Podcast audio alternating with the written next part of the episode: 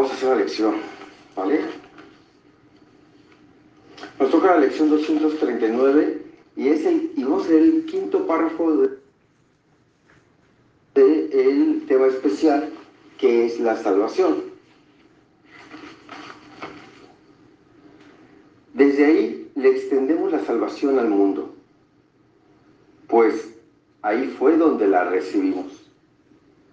El himno que llenos de júbilo entonamos le proclama al mundo que la libertad ha retornado, que al tiempo casi le ha llegado su fin y que al Hijo de Dios tan solo tiene que esperar un instante antes de que su Padre sea reconocido, recordado.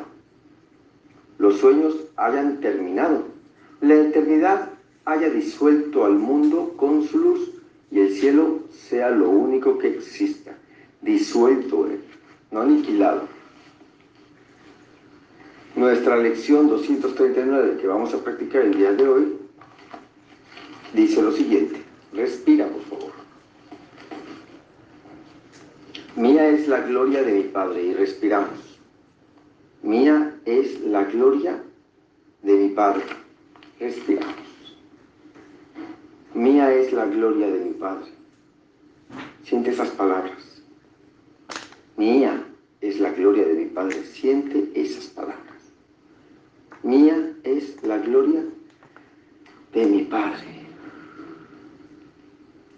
Mía es la gloria de mi Padre.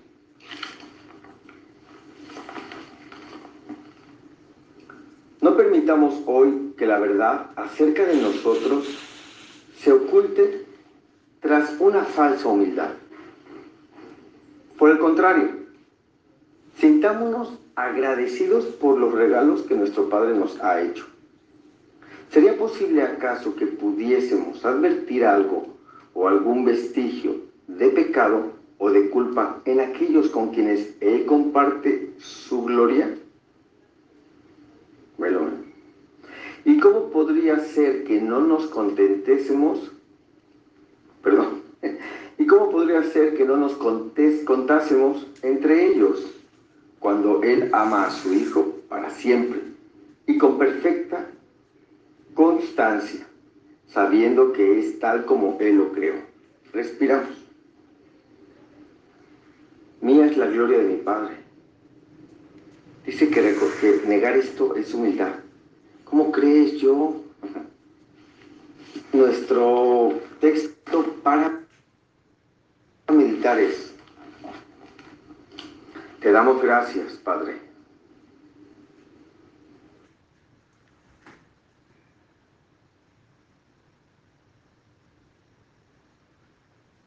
por la luz que refulge por siempre en nosotros.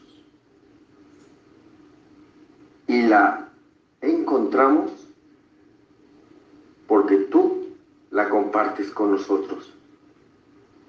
Y la honramos.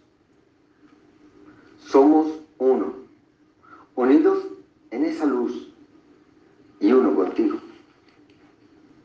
En paz con toda la creación y con nosotros mismos. Respiramos.